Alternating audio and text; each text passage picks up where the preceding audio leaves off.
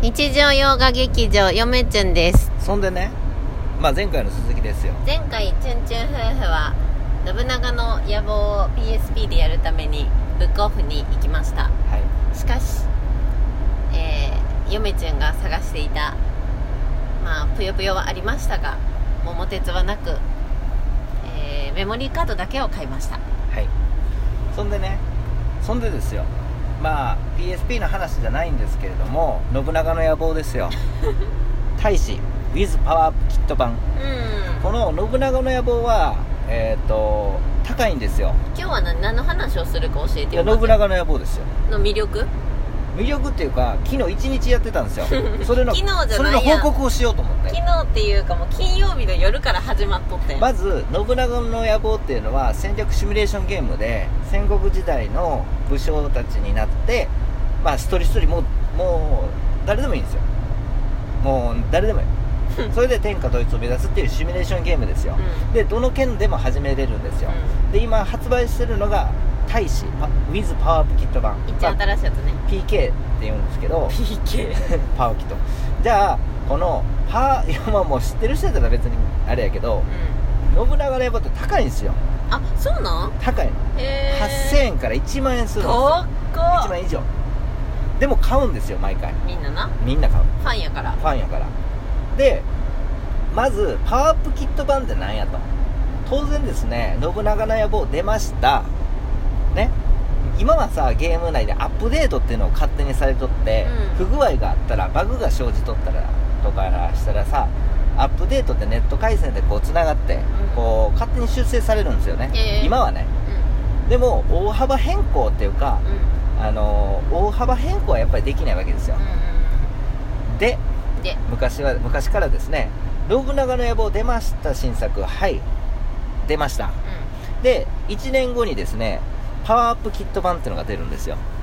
普通の作品はまあ大体わからないでで8000円で買ったとしてで1年後もしくは2年後かは知らんけどパワーアップキット版っていうのは同じ大使でも次パワーアップキット版っていう名前がついて出るんですよ。同じやつが、うんいろいろ不具合が改良された版みたいなのが出るってこと？えっと不具合が改良された版もそうなんで当然ながらそうなんですけど大幅に変更されてるんですよあのーえっとですねこれはいつやったかな？信長信シリーズの前のやつで「創造」っていうやつがあって、えーなんていうんですか？すごい改良されたんですよね。いろんなこうグラフィックとか PS3 でした確か、創造っていう種類が出た時に戦いがですねえー、おしくらまんじゅうやったんですよ。グラフィック綺麗になったのにプレステ3プレイステーション3で、グラフィックが綺麗やのにもかかわらず、えー戦闘のシーンになると、うん。おしくらまんじゅう。う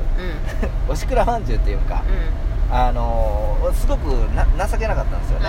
自由度がないし。あーそういうことか。でパワーアップキット版っていうのが出て、うん。えーそれが改良されて自由に動けるようになってなおかつその何ですか？あーまあいろいろ改良されたんですよ。ただあの前のシリーズはちょっと特殊であの戦国立志伝っていうシリーズが出たんですよ。うん。うん創造で1年後に大体1年後にパワーアップキット版が出て、うん。さらに創造の戦国立志伝っていうのができて、うん。さ3回目の大幅改良をしたと。それでは山城もできるし海戦もできる、うん。えーお城も結構自分なりにこう設定でまあ城に関してはちょっと私マニアックですから、うん。あまり満足はいってないですけどまあまあまああの良くなったと。でそこからさらに大使っていう種類が出てで大使も1年後にパワープキット版が出て今になってるんですよね。そうなんですよ。でそんな信長の 野望ですけれども、あー私はですね昨日一日中もう記念に大使をですね、ウィズあのパワーアップキット版をうん。一日中やってました、えーっと昨日、えー昨日ちゃうか。おとついおとつい金曜日かな？き金曜日もやっとったし昨日もやっとったね、うん、そこでまあ私三重県に住んでるので、はい。三重県から始めます。信長の野望は。でどこから始めるかっていうと鈴鹿、うんまあ北西地区というんですけれども、うん。それのまあ三重県の真ん中よりもちょっと北ら辺に鈴鹿っていうところがありまして、大体そこからスタートするんですね。はい、もうちょっと北の方の桑名とかからしたいんですけれども、まあ、ちょっと勢力がですね、えー本願寺に占領されてましてちょっと長島城があるんですけれども、うん。あお城もですねあの桑名城も、まあマニアックな城も多少あります、えーでもまあさらに私マニアックですので、うん。ちょっとそこら辺は物足りないですけど数はすごいお城がいっぱい建てれます、まあ、ちょっと話されましたけれども鈴鹿から始めました、はい。えー長野家、えーっていう武将のところから始めるんですけれども、そこから天下統一を目指しております。うん。でどうするか。三重県の鈴鹿から、うん。始まってですね、えー下にはですね、えーまた違う勢力がいるんですよ。鳥羽とか。そうそうそう。まあ、鳥羽といえば水軍で有名なんですけれども、うん。と鳥羽とかえーっとあれはあれ、えー誰やったっけ？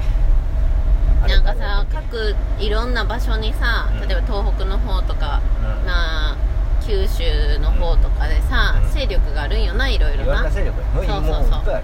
でまあ言ったらうちらはそのチュンチュンは真ん中から始めるかそう三重県らの真ん中の鈴鹿ぐらいの地域から始めますので。上にも右にも左にもおるわけやな北上するか、うん。はたまた南下してそうそうそうそう。三重県まあ伊勢ですよね。どう伊勢を攻めるかよね。あのかねがっちりと抑えるか、うん。ではたまたうん。伊賀上野とか奈良奈良まで行かへんか。な滋賀県とからへん山越えると鈴鹿山脈ってありましてその山を越えるとですね、えー六角市っていう勢力があ,、りまして、あーはいはいはい。その上はまあ簡単に言ったら浅井ですよ、うん。うん浅井家ですよ浅井、うん。浅井長政とかいるでしょ、うん。だからそこを攻めるか。はたまた愛知県の方に行くと信長あの織田家がおると。まあそっから考えるわけですよね。それはやっぱさ、うんチュンチュンやったら強いところから抑えていくの、えっとですね。抑えれそうなところからちっちゃいところから抑えていくの、これはまあ私のあの経験上う あの三重県から信長の野望天下統一をする、んうん。えー経験上の話ですけれども、何回かね天下統一はしたことあるんですよ、えーすごい。面倒くさい後半になったらだれた作品が多かったんで,、うん。でまあ、最近はそんなことないですけども誰もねなくなってきまして、うん。えーまあ、三重県からですねどういうふうに天下統一をするかっていうとですねポイントがありまして、えーそれはですねまずの織田信長織田家はですね早く滅ぼせと。